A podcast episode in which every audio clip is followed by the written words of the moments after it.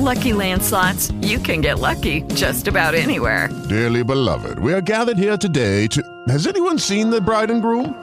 Sorry, sorry, we're here. We were getting lucky in the limo and we lost track of time. No, Lucky Land Casino, with cash prizes that add up quicker than a guest registry. In that case, I pronounce you lucky. Play for free at LuckyLandSlots.com. Daily bonuses are waiting. No purchase necessary. Void where prohibited by law. 18 plus. Terms and conditions apply. See website for details.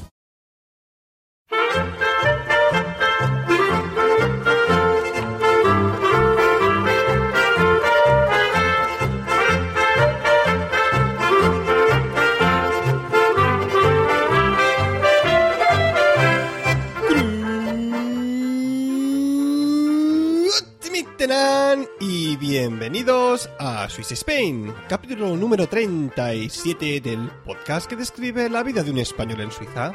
Yo soy Natán García y estamos ya en la segunda semana de abril de 2017. De aquí a poquito ya Semana Santa. Y este título tan crítico que habéis visto en el podcast de hoy, el de Un minuto australiano en sueco, eh, se lo he dado porque este es un, capítulo muy especial de Swiss Spain, donde no vamos a tener las, las habituales secciones, por ejemplo, de Suban Sturgenbachen o las de las reseñas. Eh, en, vez de eso, vamos a tener un capítulo bastante más largo de normal, donde... Sabes que no os lo voy a explicar tampoco ahora aquí en la entrada. Dejo más que nada el, el micro al maestro de ceremonias Dani Aragay y así, así lo explicará mejor. Venga, Dani, cuando quieras, dale. Hola, ¿qué tal? Soy Dani y, y bueno, hoy eh, estamos varios um, podcasters juntos, aquí unidos. Eh, voy a empezar desde arriba abajo porque estamos grabando esto por Skype. Eh, Deco, hola Deco. Muy buenas, muy buenas. Saludos a, a todos los oyentes de, de este podcast. Y, y, también del tuyo. Bueno, también el de tuyo, el, el mío y el de todos. Sí, sí. ¿De, ¿Desde dónde? para quien no pues, te escuche. Eh, como seguramente los que les suene este soniquete, pues desde Nueva York. Uh -huh. Luego tenemos a Nathan García de Swiss mitenan. ¿Cómo estás, Dani? Muy bien. ¿De, ¿De dónde? Pues yo soy de Tarragona, pero ahora mismo estoy viviendo en, en Zurich, cerca de, cerquita de Zurich. Me vine aquí a estudiar y aquí encontré el amor de mi vida, trabajo y hace un poquito tiempo un niño y todo. Qué bien, felicidades. Y, y, y, para que lo sepan los oyentes, estamos grabando en horario español, en horario europeo, y para Dani y para mí, si no me equivoco, son ahora mismo las doce y media de la noche casi, sí. ¿no? Eh, horario de, don, de dos rombos, que tú seguro que no lo viste. Los rombos. Bueno, en mi última época en España una intenté ver algo en el Plus, ¿eh? aunque se veía todo difuminado. Pero no veías rombos literalmente en la pantalla. Ah, no, eso no, eso no. no. Mira, yo sí. Y también está aquí Gabriel Viso. Muy buenas. Hola, ¿qué tal? Yo sí que vi los rombos en la tele. De dos y tres, incluso. ¿De tres? Wow. Sí, sí, sí. Pues, ¿De dónde? Eh, ¿Dónde estás? De... Ahora mismo estoy en Sydney. En uh -huh. Sydney. Eh, me tenéis que cobrar un euro cada vez que pronuncie mal, porque si no, no voy a aprender nunca. Y, y nada, eh, un saludo a todos los oyentes de este episodio especial y a los de cada uno de los podcasts independientes de los que estamos aquí. Eh, Deco, eh, ¿cuál es tu podcast? Así para la gente de, que no te escucha. Pues uh, últimamente el podcast que, que, estoy haciendo es uh, Un Minuto en Nueva York. Si bien, uh -huh. pues bueno, ya como perro viejo en el podcasting, pues uh, antes había hecho uh, Desconéctate, Dantesco y también colaboró en La Morsa era yo arquitectura. Uh -huh. Teco, déjame decirles a los oyentes de mi podcast Swiss Spain que si van a escuchar el tuyo, si se suscriben, lo que promete el podcast es, es algo que nunca cumple Deco. ¿eh? Sus podcasts siempre duran mucho más de un minuto. Tranquilamente 10, 15 y a veces hasta 40 minutos. Es decir, que de un minuto nada, esperaos que... Sí. Eso es el gancho. El gancho, el gancho. Un minuto, un minuto, venga, hombre. Si siempre son 20, más o menos.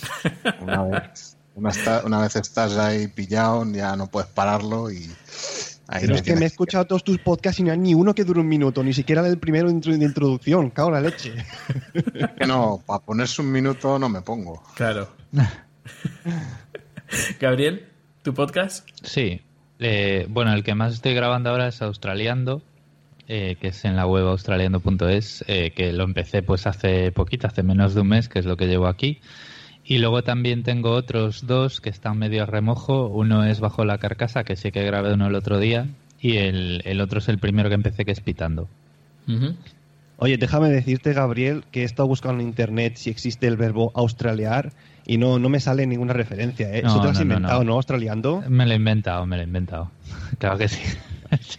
y, déjame decir otra cosa. dime, dime.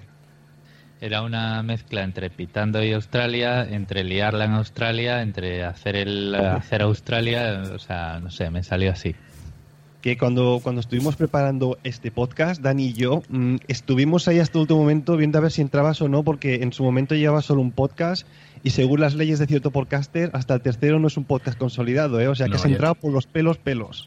Tiene cinco, ¿no? Sí, creo que sí, ¿no? Cinco. Sí. el cero y cuatro más.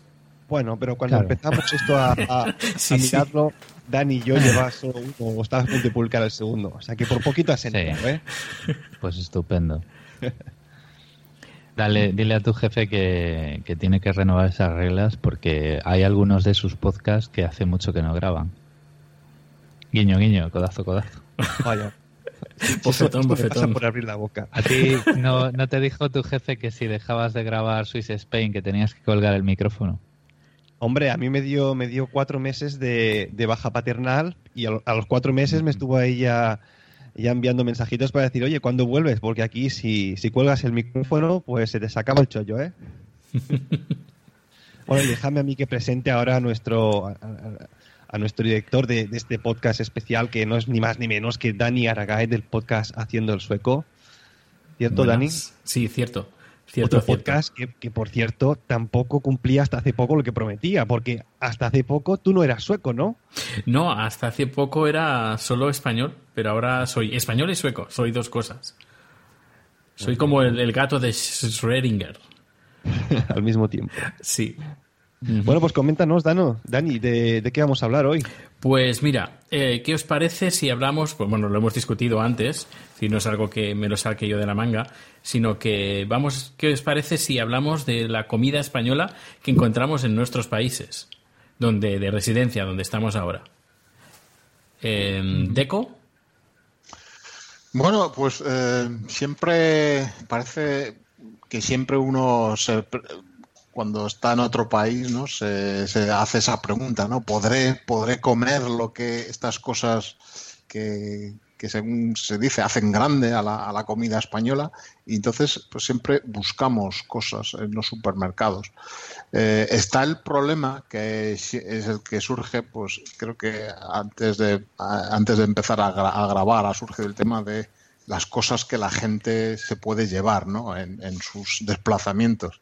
Y claro, eso aquí es un, es un problema, ¿no? ya debido pues que por la, la legislación, las eh, restricciones y supongo que, bueno, Gabriel podrá también ahondar en ese, en ese tema mucho, pues que está prohibido la importación de, pues de alimentos, eh, bueno, prohibida la importación por parte de gente que no sea que no esté autorizada para ella, ¿no? Evidentemente. Entonces, claro, pues esas cosas tan típicas y tópicas como el jamón, los embutidos, los quesos, no se pueden importar en Estados Unidos por parte de un particular, claro. Por lo que, bueno, pues ya eso queda siempre fuera de la ecuación a la hora de, traerte alguna cosa, por lo que lo tienes que buscar en los supermercados, ¿no? Eh, últimamente yo puedo decir que cada vez se ven más productos españoles. Si bien eh, yo creo que la base siempre que uno busca es para empezar, y bueno, cuando te gusta cocinar, ¿no? Cuando te gusta eh, cocinarte tu comida en casa, es lo primero es el aceite, ¿no? Es lo, lo primero que vas a buscar. Y hay que decir que sí, últimamente es bastante fácil, muy fácil encontrar aceite de oliva español o sea, hay aceite de oliva de muchos otros países, ¿no? Empezando por Italia, ¿no? Pero bueno, pues si quieres eh, utilizar el, español, si, si por, no sé, te parece mejor, es muy fácil encontrarlo y hay que decir que cada vez mejor, mejor de precio, ¿no? Aparte de eso, otros productos, sí, se pueden, puedes encontrar lo que quieras, sobre todo en una ciudad como esta, pues que hay cosas de todo el mundo.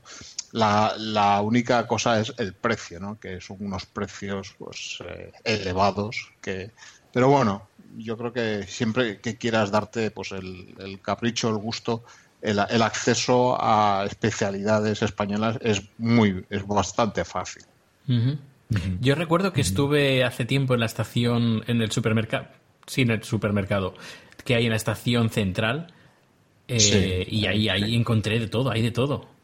Sí, sí, sí. eso es un, bueno, si ya te vas a supermercados de ese tipo que son más plan delicatessen, productos, pues sí que es muy fácil encontrarlo. Pero ya a nivel de supermercado de barrio también puedes encontrar, ya digo, aceites, eh, eh, legumbres, vinos, es bastante fácil eh, encontrar productos españoles. Hay bastante, bastante importación. ¿no? ¿Queréis hacer una pregunta, Deco? Quizás después, si cuando hablamos ya entremos más al tema de, cómo se come comida española en cada una de nuestras ciudades, si alguna vez eh, ha sido quizás algún restaurante español allí en Nueva York y ha sido con las, con las expectativas de comer algo de grandísima calidad y quizás te han dado a veces incluso gato por liebre, o si no es así tampoco en ese aspecto en, en Nueva York. Pues realmente no, no he ido a, ningún restaurante español, los conozco, he estado pues, tomando algo, unas tapas, eh, sencillas, ¿no? Eh, lo que es lo típico, jamón, croquetas, y bien, no he comido, pero sé que existen eh, muchos bastante buenos que dan, pues, yo creo que eh, siempre vas a estar decepcionado, ¿no? Porque siempre vas a, compararlo con, con cómo tú lo harías, cómo lo hacen, cómo lo haría tu madre, ¿no? Que al final es la, gran referencia que, todos tenemos, ¿no? Entonces, al final siempre vas a estar, eh, no va a ser eso lo que tú esperabas, ¿no? Pero yo creo que sí, es, hay bastantes buenos restaurantes y bastante fieles a lo que te podrías te podrías encontrar, ¿no? Creo que hoy en día ya todo el mundo conoce eh, todos muchos países y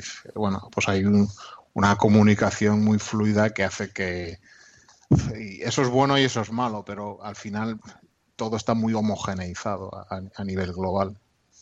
Eh, Nathan. A ver, yo tengo la suerte con respecto a vosotros que, la ciudad donde vivo está a una distancia más o menos no, no, muy grande, digamos, de donde yo me voy a veranear, que en este caso es Tarragona.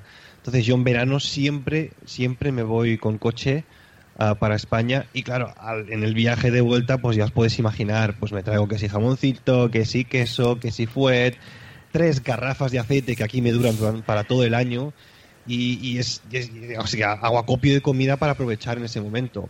La otra opción que tengo aquí y que a veces, si tengo suerte, la puedo aprovechar es que como de vez en cuando voy a comprar a Alemania para ahorrarme el IVA, pues en el supermercado Lidl suele haber de vez en cuando una, una semana que hacen ofertas de comida española. Y bueno, los productos que se encuentran no, no es que sean realmente los típicos que se encuentran en España, pero dan un poco el pego, ¿no? Y si tienes un poco de morriña y quieres echarte algo a, la barriga de, tu país o pseudo de tu país, pues bueno, da el pego, digamos. Pero no, no, no, en ese aspecto tengo mucha suerte por eso, por, el hecho de poderme venir en, verano con el coche y hacer acopio de todo lo que me interese. Aparte, también tengo la suerte de que si viajo alguna vez con, la maleta grande, eh, pues aquí en Suiza te dejan traer hasta dos kilos de, de carne. Es decir, que lo que sería el jamón serrano eh, llegamos hasta el límite, tanto yo como, como mi mujer. Hello, it is Ryan, and we could all use an extra bright spot in our day, couldn't we? Just to make up for things like sitting in traffic, doing the dishes, counting your steps, you know, all the mundane stuff. That is why I'm such a big fan of Chumba Casino. Chumba Casino has all your favorite social casino style games that you can play for free anytime, anywhere with daily bonuses. That should brighten your day a little. Actually, a lot. So sign up now at chumbacasino.com. That's chumbacasino.com. No purchase necessary. BGW. Void were prohibited by law. See terms and conditions. 18 plus. Hey guys, it is Ryan. I'm not sure if you know this about me, but I'm a bit of a fun fanatic when I can. I like to work, but I like fun too. It's a thing. And now the truth is out there. I can tell you about my favorite place to have fun. Chumba Casino. They have hundreds of social casino style games to choose from with new games released each week. You can play for free anytime, anywhere and each day brings a new chance to collect daily bonuses. So join me in the fun. Sign up now at ChumbaCasino.com. No purchase necessary. BGW. Void were prohibited by law. See terms and conditions. 18 plus. Respecto restaurantes, al respecto de los restaurantes he probado solo dos y como decía antes Deco, la calidad no es ni mucho menos igual que, que la de España. Quedé muy, muy decepcionado. Primero, por la, la calidad de la comida. Segundo, y más importante, por la cantidad. Porque si tú te vas a comer un buen churrasco, tú quieres un plato bien lleno, ¿no? Hasta arriba. Y aquí las porciones, pues son un poquito bastantes más pequeñas en, en relación a España. Y lo que no puede ser es que tú vayas a celebrar tu cumpleaños con tu mujer y demás, y, y acabes la cena y tengas un hambre, y encima hayas pagado 80 francos, que a cambio en euros son más o menos unos 70. Es decir, sales con una, con una sensación de, ¡Ih! me han timado un poco. ¿Sabes? Y desde hace un tiempo ya, desde hace unos años de hecho, hemos decidido que aquí en, en, Suiza no vamos a ir a comer nunca más a un restaurante español. Si queremos algo, nos lo cocinamos nosotros mismos. Uh -huh. Uh -huh. Gabriel. Bueno, aquí las, las leyes de inmigración son súper restrictivas. De hecho, lo único que en la práctica la gente se trae, que yo haya podido ver, no sé si es muy legal. El otro día estaba en un cumpleaños, perdón, y, y, una chica le había traído a otra, porque bueno, sus familias se conocen y tal, eh, pacharán hecho por el padre de la que estaba de cumpleaños. Porque en teoría se puede traer hasta dos litros y cuarto de alcohol destilado, pero nada de comida, ni envasada al vacío, ni algo envasado, procesado que te puedas encontrar en el supermercado, eso absolutamente nada. La multa que te pueden poner puede pasar fácil de los 800 dólares de aquí. Entonces, eh, pues, traerse ya para mí es algo que quito de la, quito de la ecuación. Luego, eh, cosas del supermercado. La verdad es que ahí bastante bien. O sea, lo que son las frutas y verduras son muy parecidas a las que puede haber en España. Pues ayer, por ejemplo, me, pues me compré unas patatas. Les faltaban de sabor, pero bueno, es que ya sabéis que las patatas de Shinzo, que está cerca de Vigo, que es de donde soy yo, son muy, muy buenas. Y bueno, pues más o menos uno se puede equipar una nevera en casa como la que podría tener en, en España, ¿no? El, lo que decía Deco, eh, yo lo primero que he intentado encontrar, porque es fundamental, es el aceite. Aquí sí que es distinto, pero yo solo he encontrado una marca de aceite español que no la conocía en España, que se llama Moro. Y bueno, a un precio que puedes puedes pagar, vamos a decirlo así. Y, pero por ejemplo, el vinagre de vino me ha costado toda la, o sea, estuve, me di la vuelta al supermercado y no lo encontré. Entonces, bueno, pues es un poquito más, eh, más escaso, creo yo. Eh, todavía no he tenido tiempo de, ni de explorar mucho en busca de tiendas donde se puedan encontrar cosas españolas, que sí que hay una, de hecho la tengo marcada con alfiler en el mapa donde podrías encontrar pues jamón, quesos y demás, a ver a qué precios. Y restaurantes, pues es que ni he buscado. Ni he buscado porque, o sea, yo, yo la costumbre que tengo es, pues me voy a un sitio y primero pruebo lo del sitio. Eh, tengo localizados ya varios restaurantes donde ir a probar el canguro, pero, pero restaurantes españoles que ni he buscado.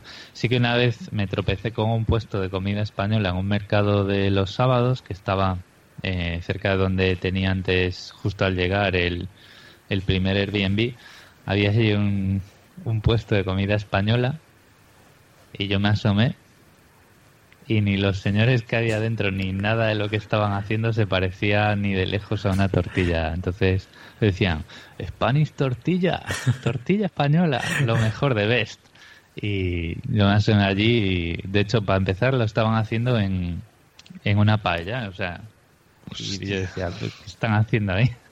Mejor me voy porque no le, obviamente no les iba a decir, oye, eso que estáis haciendo no, no porque me, me da mucho. Quita de ahí que me mm. pongo yo y voy a cocinar comida española. Yo qué sé, no sé. O sea, Pero bueno, o sea, sí que por curiosidad tengo ganas de ir a un español, pero no, no es de las primeras cosas que quiero hacer, ya digo. Además, el, el restaurante este para ir a probar el canguro es un barco que además atraca cerca de mi casa, entonces pues ella tiene muchos puntos para ir. Pero bueno, algunos sí que hay. He buscado por ahí y te sale una lista de restaurantes, así que alguno probaré. Bueno, y, y yo, pues, a ver, comida española en el supermercado eh, puedes encontrar. Eh, no mucha, verduras hay, verduras que vienen de España, mm, pocas, pero hay. Eh, viene más de todo de, de- Holanda y de Italia y de Francia. Pero España sí que hay, pero no, tampoco mucho. El tema de embutidos, el jamón, eh, mm, bastante malo.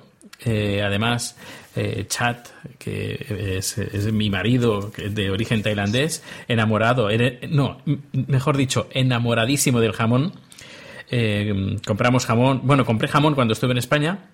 Eh, le traje jamón y cuando se terminó dijo voy a comprar jamón aquí en Estocolmo. Vio jamón, lo compró y dijo no, si esto, esto es como papel eh, salado, eh, que no tiene ningún, ningún tipo de sabor, solo tiene sal.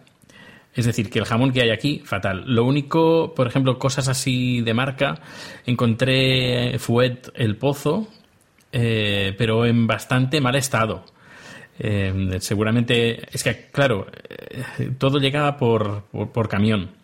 Y de España a Suecia, pues hay un, trecho. Y hasta que no pongan, eh, por ejemplo, el.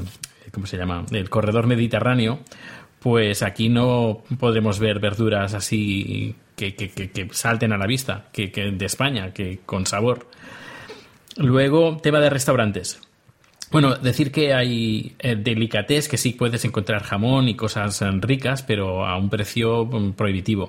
Fuimos hace poco a un supermercado de estos de delicatés a mirar y eh, tenían jamón, jamón español, pero bueno, muy poca variedad, como dos o tres trocitos de jamón y la verdad bastante bastante mal, es decir, bastante mal. Y conozco importadores que traen comida española a Suecia y es como una especie de mm, no sé, es un círculo cerrado eh, para importar comida española aquí y o entras en su juego o nada, o no te comes nada. Eh, luego, tema de restaurantes, he trabajado en dos restaurantes españoles. En el primero, bastante bien. Además, como ya conocen a, los importadores que traen comida mediocre, pues lo que hacen eso, ese restaurante es traerse comida directamente desde España. Y luego el segundo restaurante, pues mm, bueno, eh, sin comentarios. Y en, general, eh, también sin comentarios. No, no, la calidad de la comida española tiene mucho que desear. Envidio a Chad porque en- en- él tiene, por ejemplo, mucha, muchísima más variedad de comida tailandesa aquí en Estocolmo que comida española. Y es bastante triste que estas cosas pasen con la cercanía que hay España en comparación con Tailandia. Ahora que comentas esto de, de las verduras que no te llegan tan frescas porque vienen de España, aquí en Suiza pasa algo parecido con el tema del pescado. Porque casi todo nos llega o por el norte de Alemania, por Hannover o por Italia. Entonces aquí por ley en Suiza el pescado tiene que llegar sí o sí congelado. Lo que hace que después, cuando tú lo descongeles al cabo de unos cuantos días, a que yo no sepa ni a pescado ni a nada. Sí que tiene la pinta de pescado, pero es que todos esos sabores que tengo yo, por ejemplo, en Tarragona, que es una ciudad costera de pescado realmente fresco del día, aquí es que se pierde y te haces la ilusión de, de ese día vas a comer pescado, sea cual sea, y te llevas un chasco enorme porque de sabor no le queda prácticamente nada. Y es una pena. Oye, Bueno, yo- y- dime, dime. Gabri. Que antes que hablabais de, de verduras y tal, y hablabas de importación, claro, aquí todas las verduras que hay, yo decía parecidas con toda la mala leche porque todo, todo, todo lo que se come aquí de fruta y verdura está cultivado en Australia. O sea, tienes manzanas que, bueno, está todo buenísimo, buenísimo porque, mm, claro, hay muy poca gente. O sea, Australia es como Estados Unidos de costa a costa, un poco más grande incluso pero tiene 23 millones de habitantes. Entonces, el problema este de vamos a producir manzanas en cantidades obscenas y guardarlas todas en una cámara para y acelerar la maduración y tal, no lo deben estar haciendo. Pero claro, o sea, tú ves una lechuga que se parece a la lechuga que te ponían en casa, pues cuando te hacían una ensalada allí y tal, el sabor es ligeramente distinto, pero se nota que estás comiendo una verdura que ha estado viva en algún momento de su vida y, y que tiene sabor por sí misma y está muy bien. Esa, esa sensación de pido una ensalada en un restaurante y parece que estoy masticando plástico, que a mí, por ejemplo, me daba la lechuga iceberg en España, aquí to- todavía no la he, todavía no la he sufrido. Oye, yo os quería preguntar eh, si cuanto más tiempo hace que estáis viviendo en el extranjero, eh, de alguna manera empezáis a cocinar menos cocina española. O si la cocináis de alguna manera, lo, lo hacéis con los ingredientes que encontráis, porque no es cuestión tampoco de gastarse un dineral en los ingredientes originales. En mi caso, por ejemplo, ha pasado. También es que yo, tampoco es que yo sea un gran cocinillas, ¿eh? Pero claro, entre que te faltan los ingredientes y, y que bueno, te acabas acostumbrando un poco a la dieta que hay aquí en el país, cada vez digamos la, la cantidad de comida española que se come en mi casa es, es mucho menor. ¿Os pasa algo parecido a vosotros? Hmm. O sea, yo no llevo nada aquí, yo no llevo ni siquiera un mes entero y ya sí que estoy haciendo mis propias eh, combinaciones para hacerme ensaladas y tal, porque es lo que dices. O sea, yo sí me intento comprar la variedad de tomate que compraba allí, la lechuga, no sé qué, no sé cuánto, pues me sale una ensalada por 20 dólares. Y no. no, eso no entra mucho en la cesta de cualquier persona, ¿no? Entonces, bueno, pues te compras, eh, vas viendo las distintas ofertas, vas encontrando pues los sabores propios de aquí y te vas adaptando porque si no es prohibitivo. ¿Deco? Yo, eh, por mi parte aquí, eh, yo no, vamos, no, no encuentro la única, el único aspecto eh, un poco difícil ahora encontrar sería el tema de los pescados, que pues es algo que se consume menos el pescado fresco y hay realmente pocas pescaderías, las hay y las hay buenas. Lo que pasa que bueno, pues no está tan, no están tan generalizadas.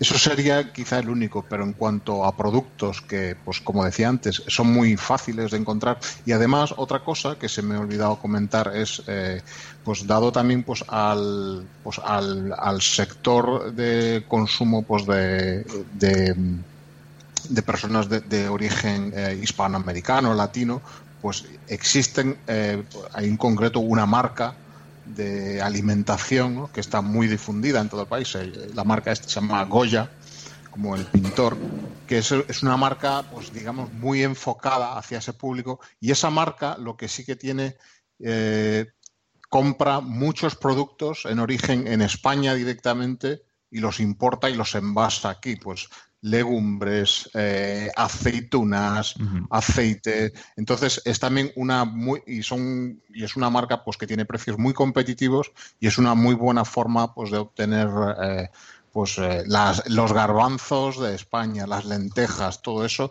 Entonces por eso es muy no me resulta nada fácil el, el no me resulta difícil, perdón, cocinar en casa pues bueno, pues eh, supongo pues ya dependerá un poco de la habilidad ¿no? que tiene que, Hmm. que le eches para que te salga como, como siempre el, el- como recuerdas que se hacía en tu casa. Otro aspecto también muy importante aquí en Nueva York, y eso lo, lo he contado en el podcast, pues es de un poco el tema de la muchas hay muchos pisos muy pequeños que pues no tienen realmente una cocina funcional en lo que en la que tú puedas cocinar eh, pues de manera eh, desahogada, ¿no? Por lo que Sí. entonces por eso aquí los restaurantes lo son todo. O sea, aquí ahora mismo sales, eh, hoy un sábado que he estado fuera y ves están todos los restaurantes eh, a tope, ¿no? Porque, bueno, a la gente le gusta, hay poder adquisitivo para ir y, mucha gente re- ha renunciado a cocinar, ¿no? Bien por comodidad o porque no tiene tampoco una cocina que, bueno, pues que, te da para, para moverte con desenvoltura.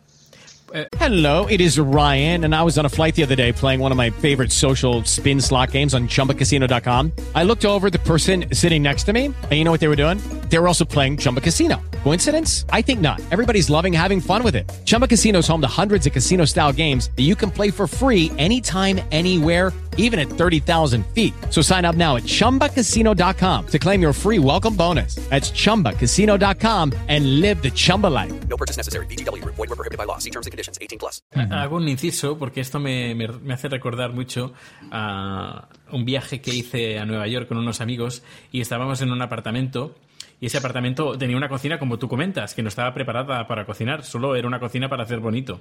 Y decidimos eh, cenar en ese apartamento, pues eran unas pechugas de pollo a la plancha y empezó a hacer humo la, la plancha, el aceite y pusimos la campana. Y lo único que hacía la campana era el re- reciclaje del aire, es decir, lo echaba por una parte, lo absorbía por una parte y lo, lo echaba por otra, pero por encima, sin filtro y sin nada. ¿Qué pasó? Pues se acumuló ahí una cantidad de humo impresionante.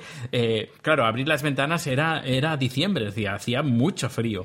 Y claro, tampoco era plan, pero al final tuvimos, empezó a sonar la alarma antiincendios eh, por el humo y luego ya sí tuvimos que abrir la ventana, nos helamos de frío dentro del apartamento y empezaron a salir vecinos de las puertas y diciendo no, no pasa nada, que estábamos cocinando y había el humo, y...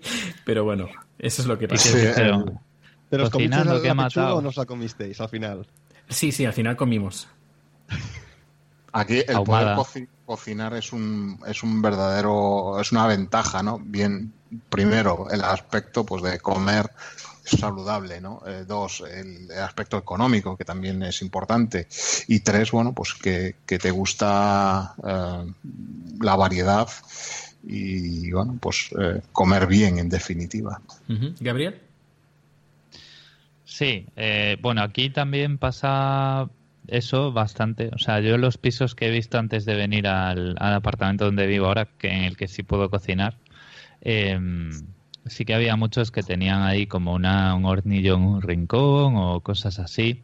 Eh, por ejemplo, en el, en el Airbnb que estuve antes estaba en Surrey Hills, que es un barrio como podría ser eh, el barrio de Gracia, o sea, el, el barrio donde está el meollo, ¿no? Donde está toda la gente joven saliendo por ahí todo el día, eh, los eh, un poco la cultura más alternativa y tal.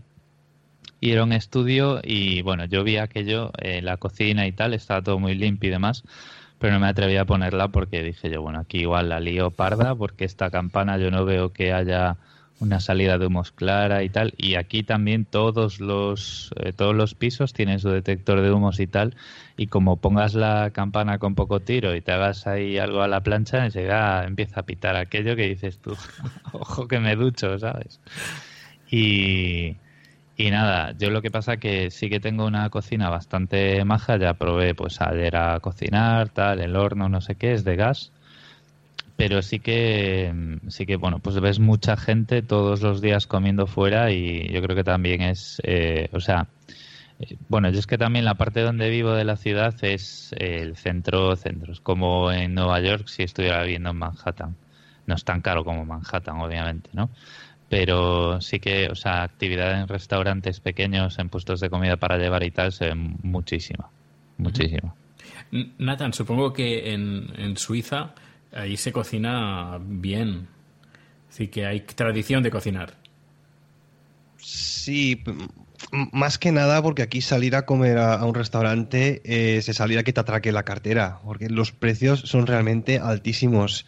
Eh, para que os hagáis una idea, un plato, un plato en un restaurante tailandés, en este, en este caso, o un plato de pasta con, con sus eh, almendritas, ¿no? Como es cacahuetes y demás, no sé cómo se llama esto, tat pai creo. Patay. Eh, pad thai. Patay. Y con una bebida, eso mm, es imposible pagar menos de, de, 30, de 30 francos, que al cambio son 27 euros. Es decir, es una pasta. Sí, es una la pasta. gente cocina muchísimo más en casa, las cocinas están bastante bien equipadas, sin alarma de incendio aquí, son responsables.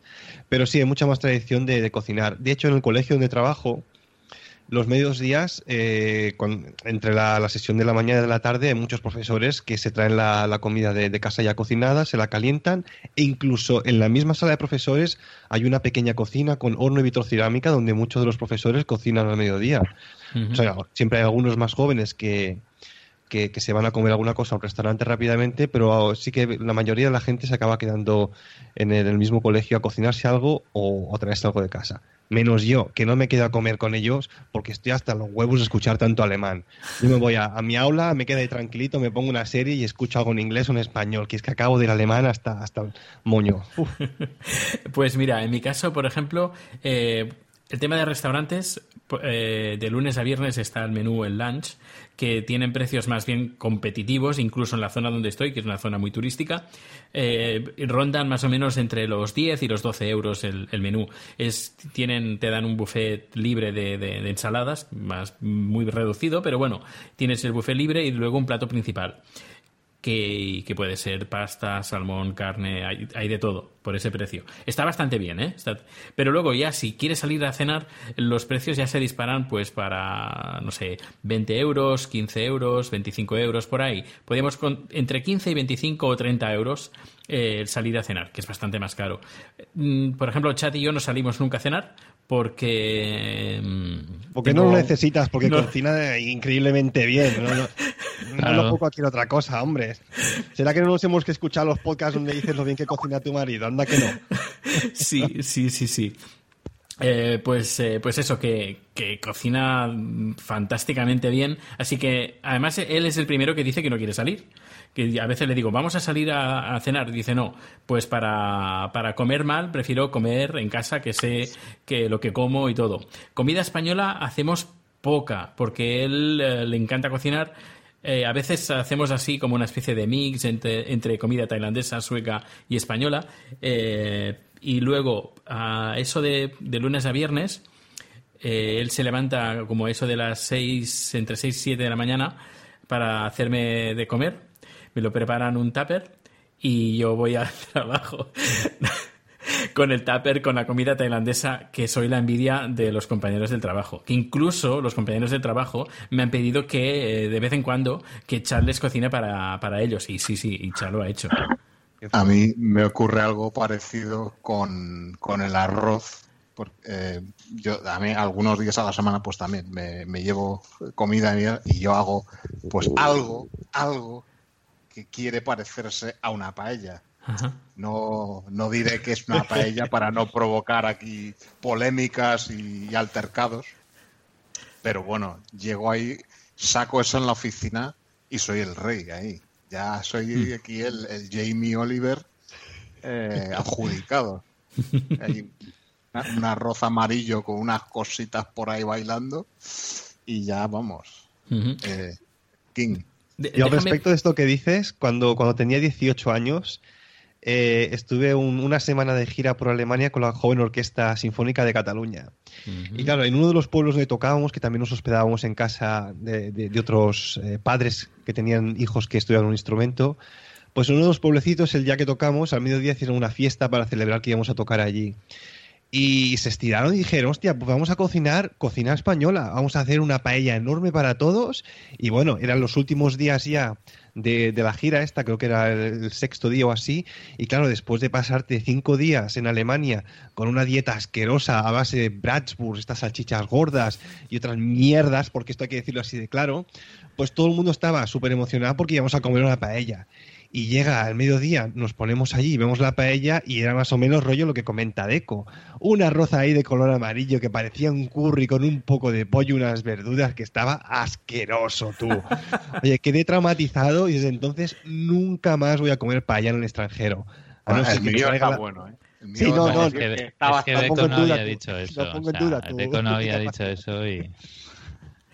He de, Bueno. he de puntualizar que, por ejemplo, a nivel de empresas aquí en, en Suecia, se estila mucho que en las empresas haya una cocina. Dependiendo del tipo de empresa, de lo grande o de lo potente que sea la empresa, pues la cocina la encontrarás más o menos potente. Incluso hay- en, algunos, en algunas empresas hay una, hay una neverita donde eh, una empresa de estas de, de- de comida preparada la llena de comida. Tú vas ahí y dices, hoy no me, no me he traído la comida de casa y quiero comer algo. Miras la nevera, eh, coges el producto, eh, no que sé, eh, tallarines a la carbonara, por ejemplo, que está envasado.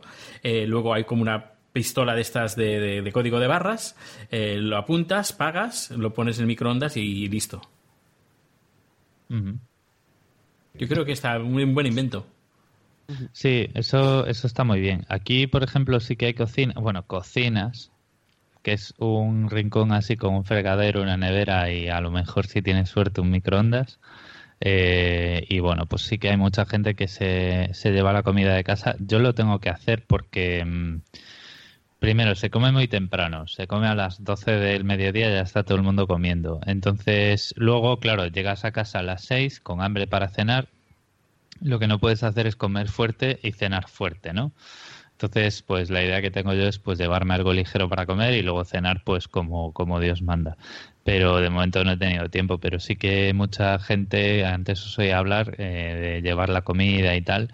La mayoría de la gente se- de las oficinas eh, se lleva la comida, por ejemplo, pues a lo mejor un 60% lo ves que se saca la comida y otro 40 se va a lo que os contaba en Australiando a los food courts a por un algo de comida y luego se sube a la, al comedor de la oficina a comer. O sea, tenemos como en la planta 28 hay como un área muy grande así de mesas y un puesto de cafés con el tío que te hace el café que barista, ¿no? Le llaman ahora, que te hace los dibujitos y tal. Y normal, pues eso, te subes la comida y comes ahí con tus compañeros y tal. Y yo es algo que tengo pendiente todavía, pero que todavía no, no tengo el método del supermercado ahí depurado para ir comprando cosas, eh, pues lo que tengo que comprar, ¿no? Sin, sin dejarme, sin dejarme media, media vida en el intento. Gabriel, eh, quiero que sepas que te envidio. Te envidio por esos, esos momentos, esos primeros días, esas primeras semanas de descubrir todo y que todo es nuevo. Y eso es- para Sí. mí es del, no sé, eh, decime si, si me equivoco o no, pero para mí cuando salí, cuando sales de, de- de- de tu país, de tu zona de confort, eh, y te vas a otro país, es algo Mm. que al menos yo lo disfruté un montón. Es algo lo que, que disfrutas de las cosas esas nuevas, de que es la primera vez que haces esas cosas o que lo ves y no sé, es, es muy enriquecer- enriquecedor salir del país y encontrarte eh, con cosas que ni te imaginabas. Hmm. Hombre, a ver, si, si te vienes al país en cuestión con, con una buena reserva de dinero y como ha hecho Gabriel, que se buscó ya un pisito para nada más llegar, estar allí, pues sí, pero si, como es mi caso, cuando yo me vine aquí, me vine con el dinero justo para dos meses, sin piso ninguno, pensando, ya llegaré allí, buscaré una residencia de estudiantes, encontraré cualquier cosa. Y me pasé dos semanas durmiendo en un colchón en el suelo en casa de un compañero, pues entonces es otro rollo. Pero bueno, la cuestión es que yo me vine aquí de Mm. estudiante y vosotros ya os fuisteis un poco más, más mayores también con trabajo o casi. Ya, pero yo, yo no venía en ese plan, ¿eh? O sea, yo tenía el dinero justo para tres semanas, ojo, que no es tanto, y lo que pasa que más o menos me contaron cómo se movía aquí el, el mercado de pisos de alquiler.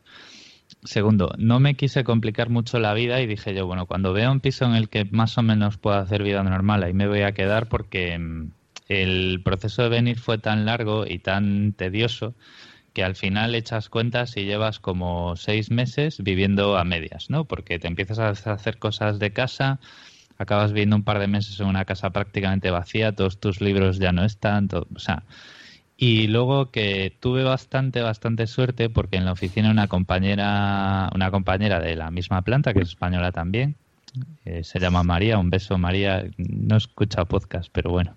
Otro beso, María, Y- desde Zurich. Sí. Eh, vive en un edificio que está a cinco minutos andando de la oficina y se quedaban dos apartamentos eh, libres. Uno no me gustaba y otro es en el que vivo. Entonces, pero vamos, que esto podía haber sido mucho más largo y mucho más más lamentable. Y bueno, y los Airbnbs aquí, eh, ves una foto y luego entras y dices tú, bueno, pero esto, eh, a ver, esto no es lo que yo pensaba.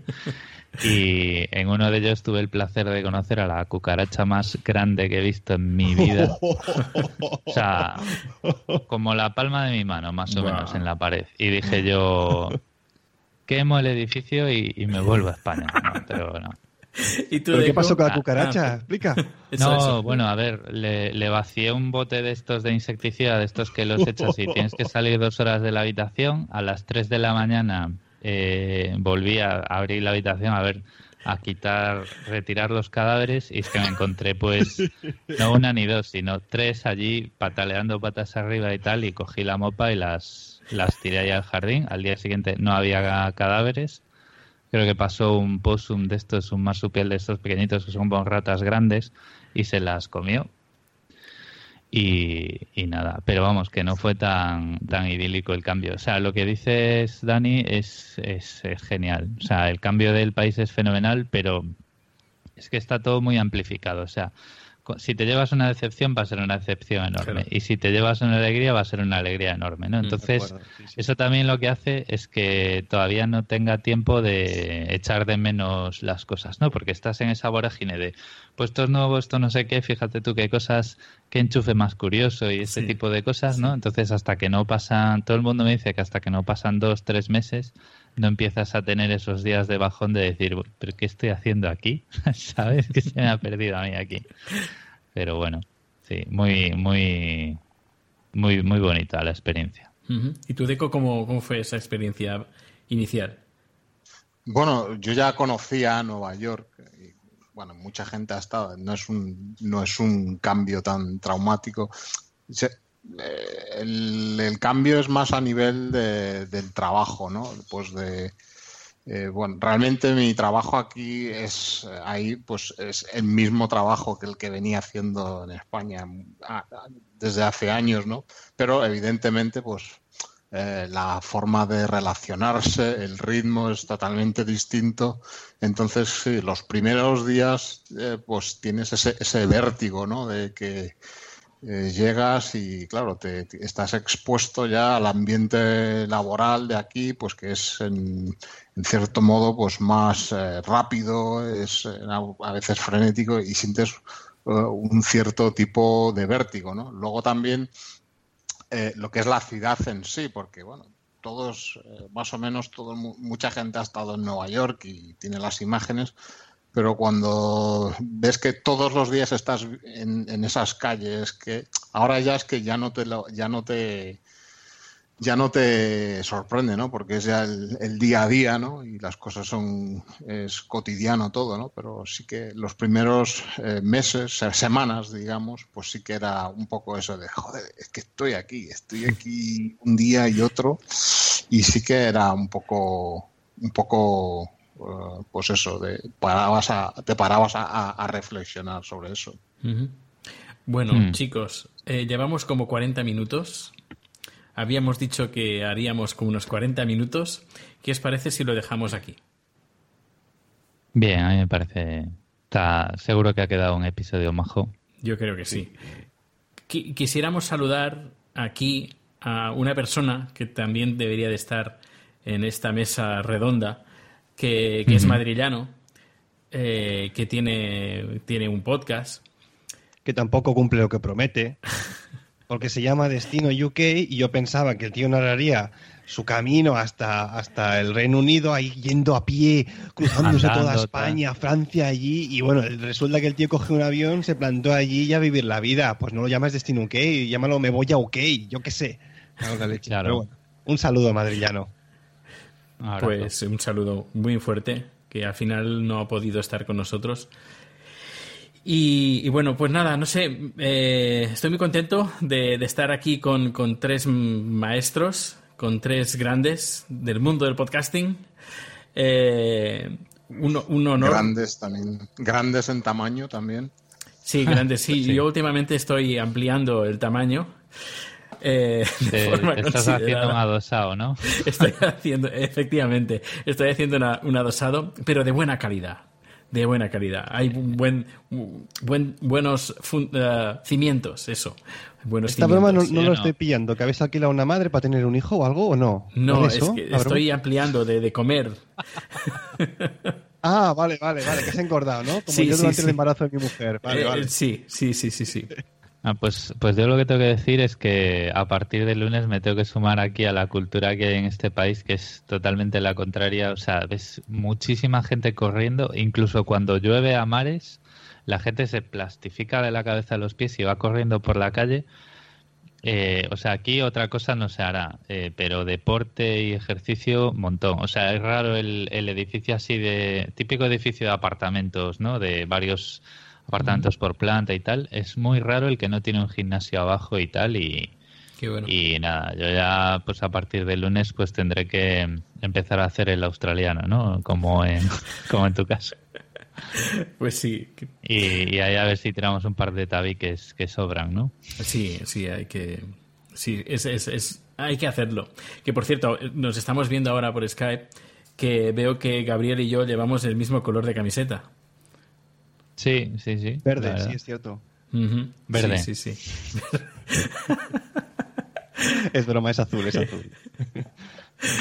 Bueno, eh, ¿os queréis despedir?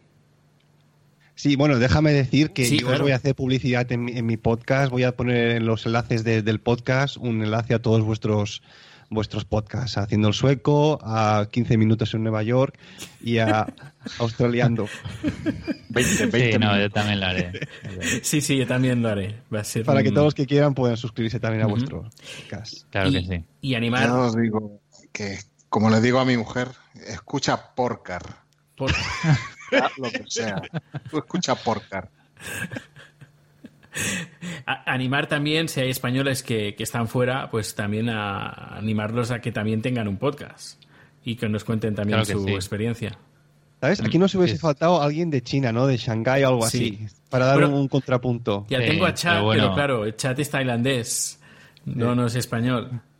Pero también al, al, Hmm, al ritmo que graba tu compi de cuatro ventanas, eh, también tenerlo aquí hubiera sido un milagro, ¿eh? Va- Vas con el hacha, ¿eh? Vas a machete, ¿eh? Gabriel, hostia, no, no, se, no se guarda una, ¿eh? Emilcar, pon en orden a esta gente que no graban. Que llevo yo esperando por un cuatro ventanas, no sé, dos años. Así, ya pues. Bueno, pues muchísimas gracias y nos eh, a ver si repetimos, a ver qué la gente lo que le- les parece este experimento y yo creo que estaría bien repetirlo algún otro día. Sí, pero bueno, si tiene éxito, lo hacemos con feed propio. Vale, ¿Vale? como queráis. A ver, yo os aviso, mi mujer no me va a dejar, ¿eh? Ella me ha mirado con mala cara al decirle que me iba a grabar un podcast a las 12 de la noche. Me buscáis el divorcio, ¿eh? Bueno, ya, ya lo iríamos combinando. Vale. Sí. O vamos alternando la gente que pueda en unos momentos y la gente se quiera añadir que también se puede añadir. Esto me recuerda hace 11 años en Dime tú. Cuando ¿A qué te recuerda? ¿A qué el, podcast, eh, eh, reunirnos varios eh, podcasters en, por Skype y grabar un podcast en plan tertulia. Ajá. No sacar, no Sí, tener sabe. ningún tema y venga a hablar. En el 2000, 2005 debería ser. Hmm. Bueno, Pues un abrazo a todos. Ha sido un placer grabar con, con vosotros, estos monstruos del podcasting, aquí con este joven millennial. Y a Bueno, ver si a ver, las próximas la- JPod gano el podcast al mejor podcast de bitácora personal, porque de momento aquí el único que la gana ha sido Deco. Tenemos a- también un ganador al podcast eh, emérito. Y Gabriel, ¿tú has ganado alguna vez algo? Yo no, yo nada. Yo he ganado. Siempre me toca limpiar. Eso, en el sorteo siempre me toca limpiar. Que, que bueno, que eso, un abrazo a todos. Un apunte. Yo, según la definición de la Wikipedia, también soy millennial porque soy del 80. O sea, estoy ahí abajo, abajo, abajo, pero soy millennial. Mentiras, a partir Sí, del de 81 hecho- millennial. Me han increpado y me han dicho, porque tú eres un millennial. O sea que si me han insultado, me he ganado el derecho ya a decirlo yo. Y nada, Antes del eh, 81, uno que es ya viejo directamente. Y No, no, dinosaurio. yo soy del 80 yo, y yo me considero ya talludito. Así que, bueno, que mm, lo dicho, un abrazo a todos y cuando queráis grabamos otra vez. perfecto. ¿Deco?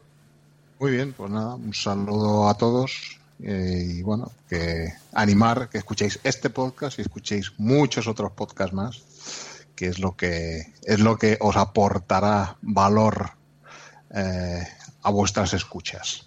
Totalmente de acuerdo contigo, Deco. Pues bueno, con este alegato final, eh, esto ha sido ya todo por esta semana. Ya sabéis, como siempre, que si queréis contactar conmigo lo podéis hacer a través del email swissspainpodcast.com o en Twitter arroba swissspain. Si os apetece, me dejáis también una reseña en iTunes que la semana que viene o en dos semanas, cuando se publique el siguiente, volveré a leer para todos vosotros. Y también, como no, los comentarios en el blog de Emilcar FM. Gracias por escucharme y hasta la próxima.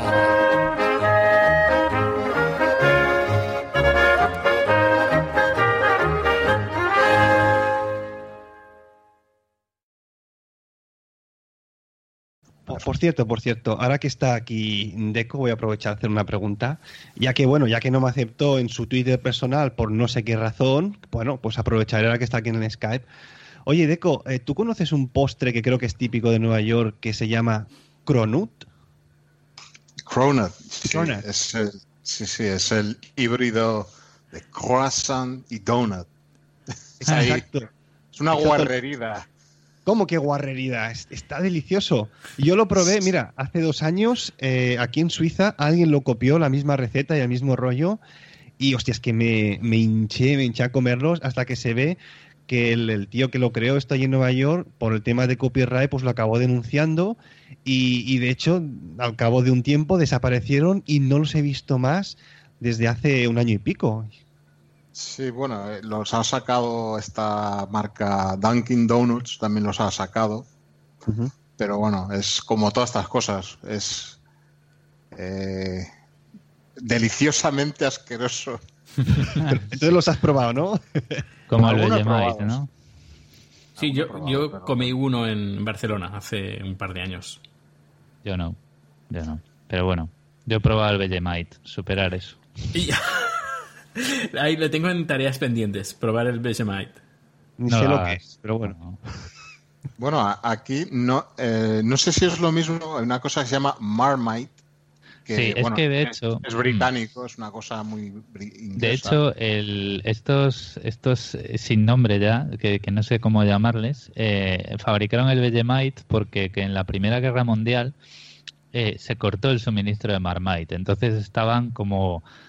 Les faltaba algo y le dijo un tío que tenía una fábrica de cerveza, le dijo a un empleado, oye, mira, como no hay Marmite y nos estamos poniendo todos muy nerviosos, coge los restos de la fermentación de la levadura y haz algo para untar con eso. Entonces, pero básicamente es lo mismo. Es igual de asqueroso y, y todo. no, Sí, sí. no me, no me he aventurado a probarlo. No lo hagas. O bueno, hazlo si quieres, pero por lo menos no te compres el bote entero porque... No, me, me creo que me conformaré con la, la tostada con, con mantequilla o margarina. Sí, sí, sí. Me quedaré en lo, en lo básico. Pues yo me quedaré con las ganas de volver a probar un Cronut, a no ser que viaje hasta Nueva York, que no sé si va a pasar muy pronto, ¿no? Porque con un niño pequeño se complica la vida y hasta qué punto. Pero bueno. Hasta la próxima.